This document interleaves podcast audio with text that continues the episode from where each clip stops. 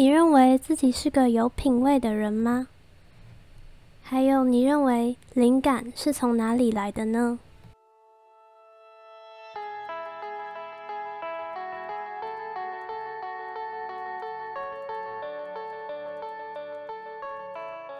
嗨，欢迎来到 B&D Lab Design Your Business，我是主持人 Kathleen。你是否和我一样，房间里总是堆满成堆的书？然而，设计系的作业总是消耗了我们大量的视觉注意力。即使是作业好不容易做完的夜晚，夜晚也总是被 YouTube 或是脸书给占据。假设今天有人愿意讲给你听。你就能边磨模型边画画，同时也可以吸收知识，这样是不是很棒？所以呢，我决定今天要来分享一本书。在开始之前，我想问你一个问题：你觉得自己是个有品味的人吗？还有，你认为灵感是从哪里来的呢？今天要分享的这本书，谁也学的品味从知识开始。就会深入介绍这两个令人趋之若鹜的词。我会分四个部分来介绍这本书。首先，水野学先生定义了品味是什么，和它在现代社会上的重要性。再来是要如何累积知识，跟最后具体提升品味的做法。那我们就开始吧。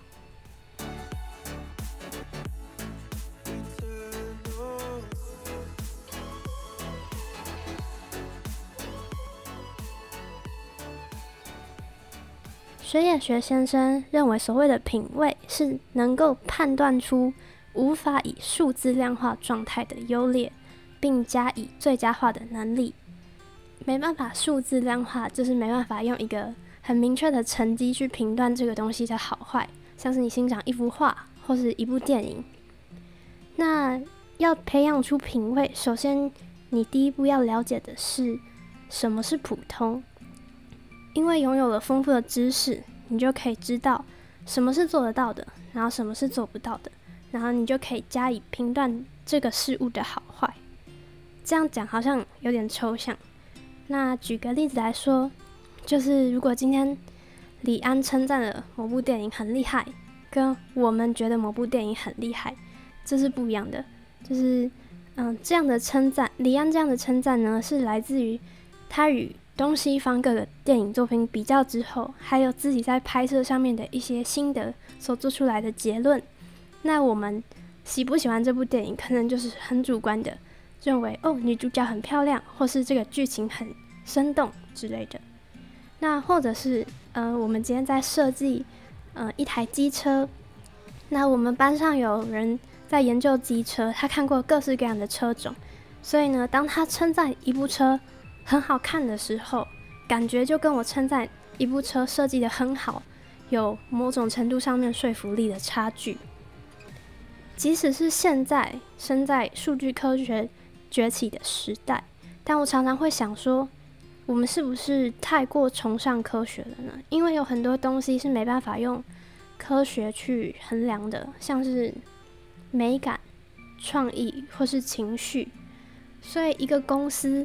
它的做的很多决策是不能单靠一些数据科学去做决策的。举例来说，我想有很多人有在看 Netflix，那这家公司跟数据演算脱离不了关系的一间公司，像是他们有很多推荐片单都是依照演算法去推荐客户该看什么。那但是其实在这之前，他们也有派了很多很多的直化研究人员。然后就是走进每个家庭，看看他们就是平常在看电视的生活习惯，或是做了很多深入的研究，才有今天的成果。那回归正题，如果我们了解很多的评估方法，品味是不是就会变得越来越好呢？如果我们说某个人对某方面很有 sense，像是嗯球感也可以算是一个 sense，就是你很会。抓球抓得很精准，或是嗯品酒，那都是源自于他对于某个领域很深入的了解。另外，相信你偶尔也会听别人说：“哦不，我不像你是设计师那么有品味。那这样自我否定自己品味的，嗯，能力是在什么时候养成的呢？相信大家小时候上的美术课、音乐或者体育课，应该都没有人会讨厌吧？因为就是可以好不容易可以离开教室，然后大玩特玩的时候啊。然而这样的快乐，可能会因为身边的一些批评或嘲笑而消失。就嗯，举例来说，你怎么样就是跑不快，然后跑一跑还会跌倒，有一天你就被身边的同学给嘲笑了，那你是不是就会以此断定说，哦，我就是没有运动神经，或者是你唱歌会唱破音，然后就断定自己嗯没有音乐细胞。渐渐的，我们就相相信自己天生不具有美感、音乐天分，或是运动神经。然后进而产生出品味是与生俱来的这种想法。可是其实呢，你不用很会弹琴，或是有很好的歌喉，嗯，也可以成为厉害的音乐制作人。不必很会拍电影，也能成为很厉害的影评人。那另外，水野学先生认为，美术课太过强调技术训练，是妨碍品味的培养。但其实。我自己的遭遇比较不一样，就是我觉得我小时候的画画课啊，其实他都有带我去了解每一个画作的背景。当然有可能是，嗯，我不是在学校上的美术课，就是一般的美术课，而是到外面去学。那那间画室呢，就有很认真的跟我们解释说，嗯，每个画家的生平和他是在什么样的情况、什么样的故事背景跟情绪下面画了这幅画。所以，真的要说的话，我觉得应该不算是不只是美术课，而是台湾的教育破坏了我们品味的培养。因为品味这个东西其实是范围很广的，不只是美感，或是嗯音乐天赋等等。像是我们在学历史的时候，有时候为了要背起某一个事件的年份，很少会真正体会到那些事件发生的背景，就只是。硬是死记那些数字而已。那为了要高速的学习，然后考得好成绩，很少老师会在上课的时候播出一些电影，或是深入跟你谈论那些故事。像是我最近有看了一嗯一个电影，一部电影叫做《辛德勒的名单》，然后我推荐大家去看。它是全片是用很多黑白的画面呈现，然后去掉了很多血腥的画面。它里面解释了就是。希特勒为什么要对犹太人展开大大屠杀呢？应该很少有历史老师有认真跟我们解释这件事情背后的意义和决策者当下的心情吧。我们只知道那个是在二战的时候发生，而且死了很多人。总而言之，就是我认为高中时期的我们真的太重视成绩了，因为这个社会体制只能透过某一个分特定的分数去评断。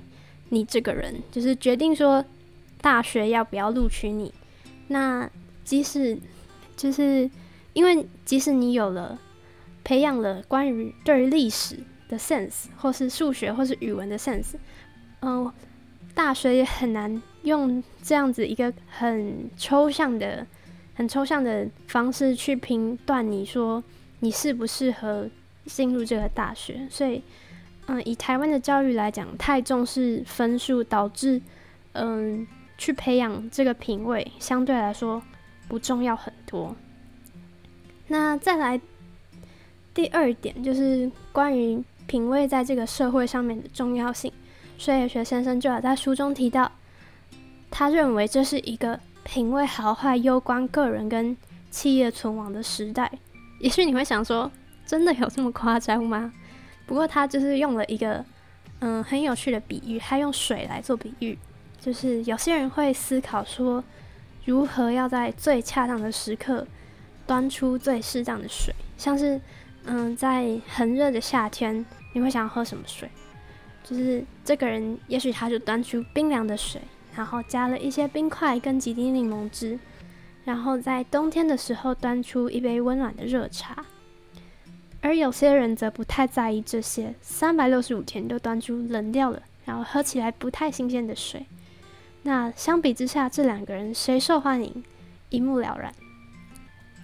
既然如此，既然品味这么重要，那我们应该要如何增加自己对于某样东西的知识呢？如果你今天想要培养嗯音乐的 sense 或是电影的 sense，那我们应该要如何去增加这方面这个领域的知识呢？学野学先生提供了三个步骤。首先，第一件事情是要去解析经典。那解析经典，举例来说，嗯，像是牛仔裤，那最经典的可能就是 Levi's 的五一零。那一一个商品之所以成为经典，是因为它在反复的修改和优化中，找出了那那个种类商品中最好的样子。那水野学先生还有创立一个品牌叫 T.H.E，那就是了。就是他试图将每一个产品都改良成足以成为经典的商品，就是他没有很小众化的，嗯，分众市场啊，或是什么，就是让这个东西呈现它最最好的样貌。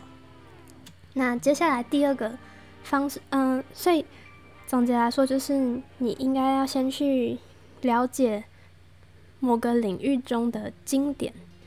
就如果你想要研究。篮球，那你就可能要去了解 Kobe Bryant 或是什么一些经典的球员的一些身世，或是他们打球的方法。那再来第二点呢，就是你要了解时下的流行。那要怎么了解时下的流行呢？最快的吸收管道就是看杂志。水野学先生认为，虽然网络很方便，但是通常这些资料是没有经过整理的。那相较之下，杂志通常能梳理出一个流行的脉络。那接下来是，嗯，当你了解了经典跟流行之后，就是可以融会贯通了。你在获取大量知识之后，你就要找出他们之中的共通点或是固定的规则。像是他发现能够吸引顾客上门的店家，在看过很多个很多的商店之后，他认为大多数是。具有深色系的地板，然后如果是杂货店的话，通常它的走道会比较拥挤。那总而言之，就是依照你获取的大量知识，然后去做一些决策。那灵感也不是靠什么从天而降的，所以不要是想说坐在嗯电脑前面，然后你的灵感设计灵感就会从天而降。应该是要先多去看一些展览啊，或是了解你今天要设计这个东西它的。经典跟现在时下流行什么，然后再汇整出一个，嗯，透过自己既有的知识跟想法，然后就是变成 A 加 B 等于 C 的那个感觉。然后他也说，他认为好的设计产品不是啊的那个，就是当别人看到你的设计产品，然后他说啊这样子太惊恐，然后就是已经超越他的理解范围了，而是哦哦，就是那个嗯，他产生。他看到你的产品之后，和他既有知识产生共鸣，然后想说：“哦，原来是这样子。”然后可以接受你的产品，那才会是好的设计。好，那如果你今天是一个老板，不是设计师，当设计师提出很多个提案的时候，嗯，我们该怎么决定说哪个是好，哪个是不好呢？设计的构成要素有，嗯，最基本的构成要素，数学认为有四个。第一个是色彩，第二个是文字，第三个是照片跟图片，然后第四个是形状。那在色彩的部分，你可以思考要使用同色系还是互补色。只要使用这两种方式，当你决定之后，就能让画面显得平衡跟美观。那文字呢？通常拥有历史相关的知识会很有帮助，尤其是英文西文字型，大多数它的发展都跟历史背景有关。当然不是每个人都能深入去做了解，而通常提案者都是专业的设计师，所以你只要直接去问他这是什么字形，哪个时代的字形，然后这些，嗯，也许他没办法一时回答你，但这的确可以有助于判断说这个设计的产生是不是已经呈现了最佳化的样貌。然后他在这边下了一个结论，就是设计藏在细节里。品牌也藏在细节里。那既然知道品味很重要了，具体而言该怎么做呢？水野学先生提出了几个做法，就是第一个，他认为我们要每天花五分钟的时间逛书店，然后检视你吸引你目光的一些事物。就是即使他认为，即使你没有钱去把所有的书本买下来，但是每天花五分钟逛书店，你好像就是跟很多大师产生了一点点交集。那书中，呃，书店中有很多经典的著作，那也是打开你好奇心的一个方式。当你意识到说，哦，竟然还有这样的世界，就是也许你平常没有在关注政治或是社会议题，或是嗯种种其他的东西，但是当你看到了，稍微翻了一下，你就会想要继续深入探索。那即使你没有钱买下来，至少也培养了自己的求知欲。我认为这样子也从而更了解自己，就是你会注意到什么，那什么是你真正在乎的事。那接下来第二点就是他认为你要跟嗯人生前辈交流来提升品味的层次。那什么是人生前辈呢？也许是你的长辈，或是嗯某个你你那个领域中很厉害的人。那也许你会认为这样也太困难了吧？怎么可能找到？这样的人，然后去做聊天呢？但其实这只是，嗯，他认为这样也是取决于你对于知识的好奇程度。像是，嗯，你很，你也许会很想知道这个人在想什么，到卡拉 OK 的时候他会唱什么歌。那也许你可以就是想办法透过脸书或是讲座去联系到他。那即使只是单纯的消遣，跟长辈的互动过程也能够。吸取到各种的知识。那最后一个方式就是利用挑衣服来客观的看待自己，让自己呈现出最佳的状态。那要挑出有品味的服装，他认为最重要的就是要了解自己。很像是你在设计东西的时候啊，你不是会有一个目标对象吗？那今天这个目标对象就是你自己，所以要尽可能的详细观察，找出自己所有的优点跟缺点。像是我可能。觉得自己太胖，或是 或是嗯太太高，那总之这是一个嗯比较比较空泛一点点的词。那也许你可以注意到自己的五官，眼睛特别的大，或是有酒窝之类的。那在细微的观察，找出所有的优缺点之后，接下来你就要嗯了解自己的内在内在特质，像是。你是个开朗的人，还是个认真稳重的人？那你想要呈现出来的样子又是什么样呢？那透过这些方式，也许你可以跟别人讨论，然后就去加以实行。这个实行的方式有点多，也许你可以去，嗯，更想要了解的话，也许你可以去看看这本书。那其实这本书。并不厚，所以如果你有想听完我的介绍之后，还有想要深入了解的地方，也可以去找来看看。那我自己呢，在看完这本书之后的心得是，嗯，我觉得人从认知一个新的事物，然后对它产生到对它产生评价，可以分成三个种类。首先，第一个种类就是你已经对你已经你自己已经有了一个主观的意识。然后在认识这个事物之前呢，就已经产出了评价了，所以不管它是好是坏，你都会极力的赞成或是极力的反对。举例来说，像是你在吃香菜之前，就因为它的味道而认定它超级难吃，那你就没有办法体会到香菜加在阿米索里面其实是非常美味的，或是。嗯，某个种族在真的很了解其他种族之前，就认定它是次等的，那自然也会，也只会对它产出负面的评价。它做什么都很奇怪，而这样的方式就会导致你的学习效率很低落，因为你已经有自己的认知了嘛，你就没办法再去很客观的去认识这个新的东西。那接下来第二种是你对于事物还不够了解。因此没办法对它产生评价。但至少这样你是秉持着一个客观的意识去认识这个事物，那这样才有机会去接受或是学习它。像是你从来没有吃过欧阿米索，所以你也不知道这个味道是怎么样，那你不会在第一时间看到它的长相就觉得它特别好吃或特别不好吃，而是真的吃过之后，然后很客观的去想。那最后一种呢，也就是最厉害的一种，嗯，他已经对于某个领域有很深的认识，像是你可能已经吃过全台湾的欧阿米沙了，那你今天。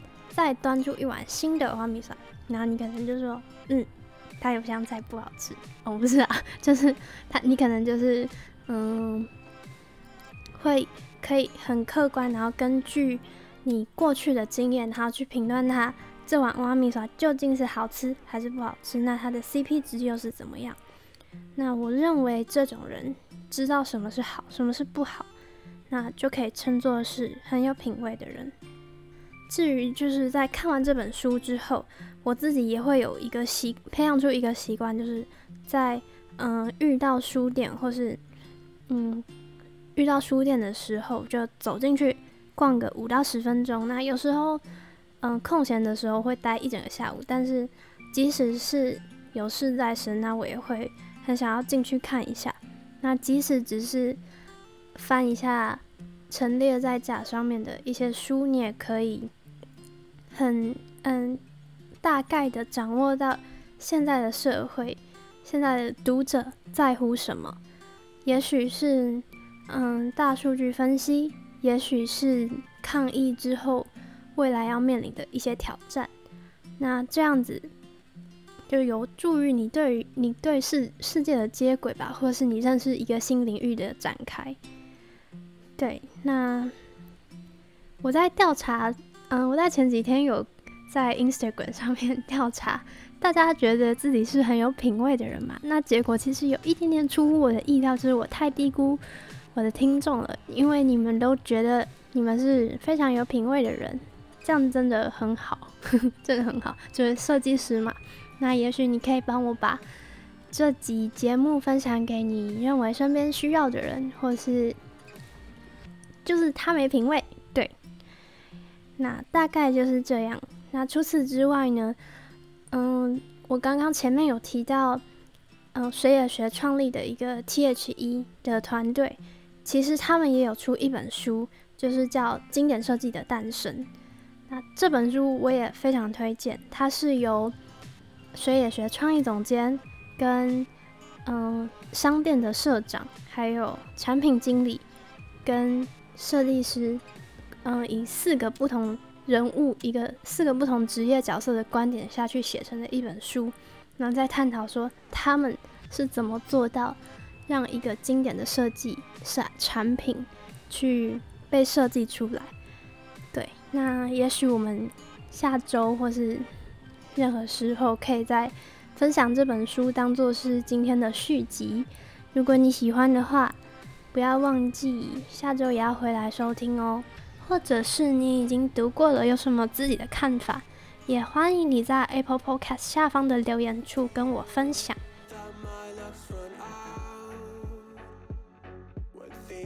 今天的重点整理：第一点，学也学对于品味的定义，是指我们能够判断出无法以数字量化的事物的优劣，并且把它最佳化。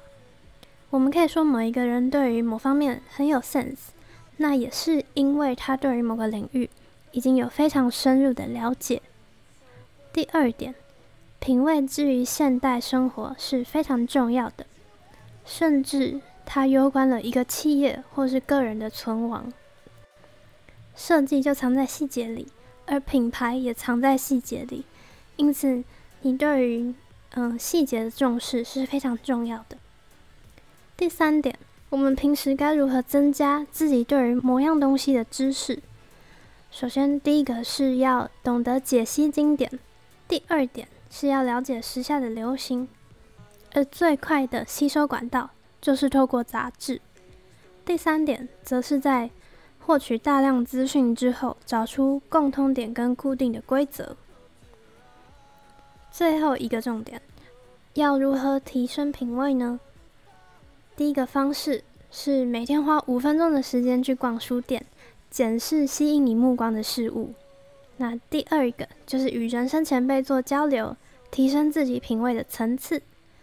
最后是利用挑衣服练习客观的看待自己，让自己呈现出最佳的状态。那以上就是品味从知识开始的重点整理，让我们一起努力成为有品味的人吧。